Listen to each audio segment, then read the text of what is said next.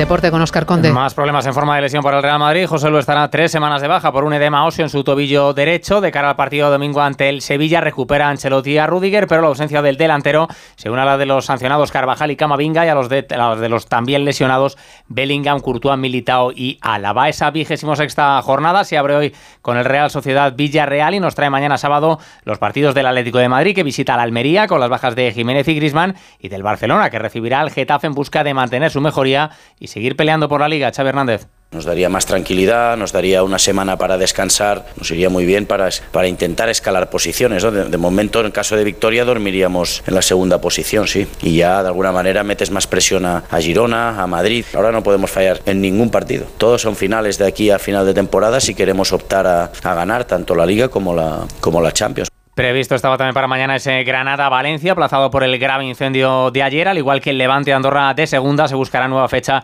para ambos partidos. Además, la selección española femenina se enfrenta hoy en la Cartuja de Sevilla, Países Bajos, en las semifinales de la Liga de Naciones. Finalmente, si las lesionadas Alexia Putellas y Teria Belleira, la victoria no solo da el pase a la final del torneo, sino que también clasificaría a España para los Juegos de París. Y en Fórmula 1 en marcha la sesión vespertina de la tercera y última jornada de test de pretemporada en Bahrein. De momento, Fernando Alonso marca el cuarto mejor tiempo del día mandan Leclerc y Verstappen. No rueda esta tarde Carlos Sainz, que con su crono de esta mañana lograría el quinto mejor registro de la jornada. Volvemos con más noticias en una hora a las 5, las 4 en Canarias.